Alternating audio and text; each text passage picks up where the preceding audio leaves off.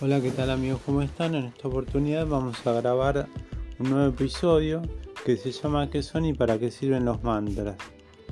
Un mantra es un conjunto de palabras una palabra similar a una oración que se canta o recita. Su propósito es centrar nuestros pensamientos y emociones para lograr su perfecto control y armonía a través del mantra, alterando así la conciencia. Está demostrado que ciertos sonidos afectan a las personas de forma positiva o negativa.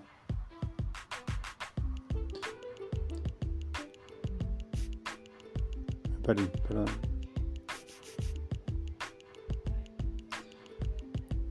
Ahí está. Los sonidos que se crean en un mantra se orientan hacia la búsqueda de un ser superior.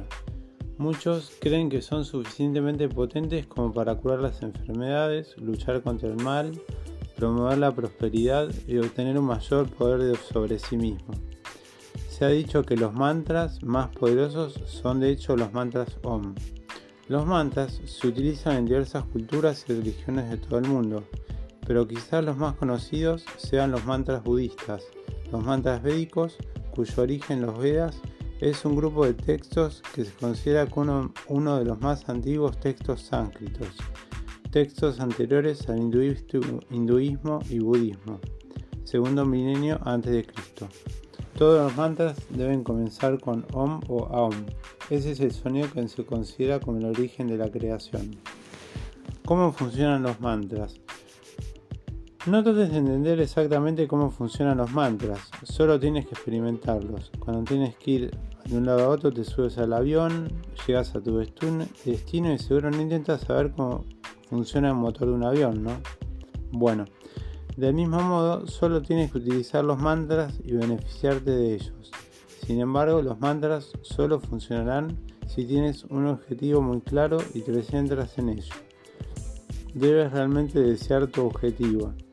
Para entender un poco por qué funcionan, debes saber que todos nosotros en la Tierra estamos conectados con el universo y que los mantras por las vibraciones crean, atraen lo que deseas, haciendo coincidir con las vibraciones y las ondas constantes del universo. Todos los mantras trabajan con el sonido y las vibraciones que crea este sonido. Un sonido produce una vibración física real y medible que luego se convierte en ondas. Al utilizar los sonidos de los mantras, vibraciones físicas que se encuentran con una intención mental, tu deseo, las vibraciones empiezan a dominar las vibraciones de lo que te rodea y su potencia aumenta más y más.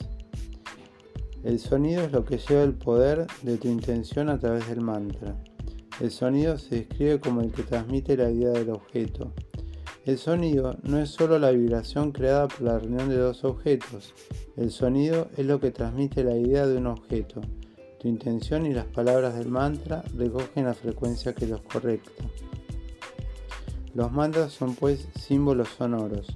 Los que simbolizan y cómo funcionan depende del contexto y de la mente de la persona que los repite. Estudios en el simbolismo del sonido sugieren que los sonidos vocales tienen sentido tanto si somos conscientes de ellos o no y también por supuesto puede haber una multitud de capas de simbolismo asociado con cada sonido. Por este motivo, aunque no los entendamos y no tengan sentido para nosotros, el poder de los mantras no es ninguna tontería. Todos los mantras tienen como objetivo sacar los condicionamientos de tu mente y eliminar el sufrimiento y conducir al practicante al despertar.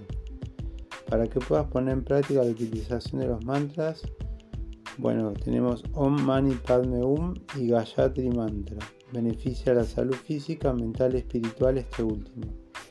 Cada mantra se recita 108 veces, que es según la tradición la cantidad necesaria para que su energía penetre en nuestro cuerpo entero. El ritmo en que se repite tiene que ser rápido.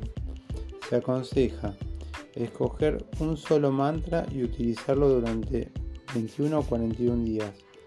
Practicar dos veces al día o tan a menudo como se pueda. Muy pronto dejará de necesitar la grabación y el mantra formará parte de tu vida diaria.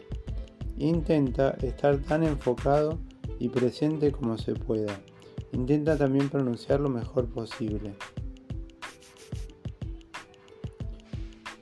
Cuando empecé a practicar los mantras, escribía en un papel la pronunciación fonética y eso me ayudó mucho a pronunciar rápidamente y seguir el ritmo rápido de lo que oyes en el video.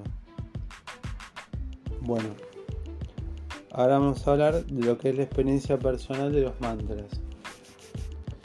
Yo soy instructor de yoga y me enseñaron los mantras cuando estudiaba. ¿Qué significa esto? Que los mantras son sonidos repetitivos que a veces lo podemos poner como un sonido de fondo. Yo conocí, de hecho, no se rían, pero a un dentista que escuchaba mantras mientras trabajaba.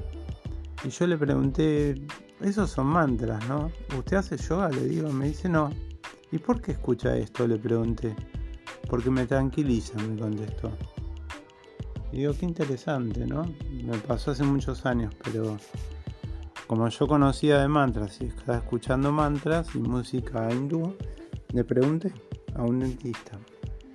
Esto lo puede escuchar cualquier persona en cualquier contexto, lo podemos escuchar a la mañana cuando nos levantamos, con una meditación, haciendo yoga, podemos escuchar los mantras, yo a veces hago yoga con música de mantras. Y bueno, este, eso es un poco lo que les quería decir. Snatam Kaur, Ajet Kaur y Deva Premal son tres autores que tienen infinidad de mantras que los pueden encontrar en YouTube. Si hablé muy rápido, rebobinen la grabación o escúchenla. Snatam Kaur, Deva Premal y Ajet Kaur, que creo que es pariente. Y ahí tienen millones de mantras que los encuentran en YouTube.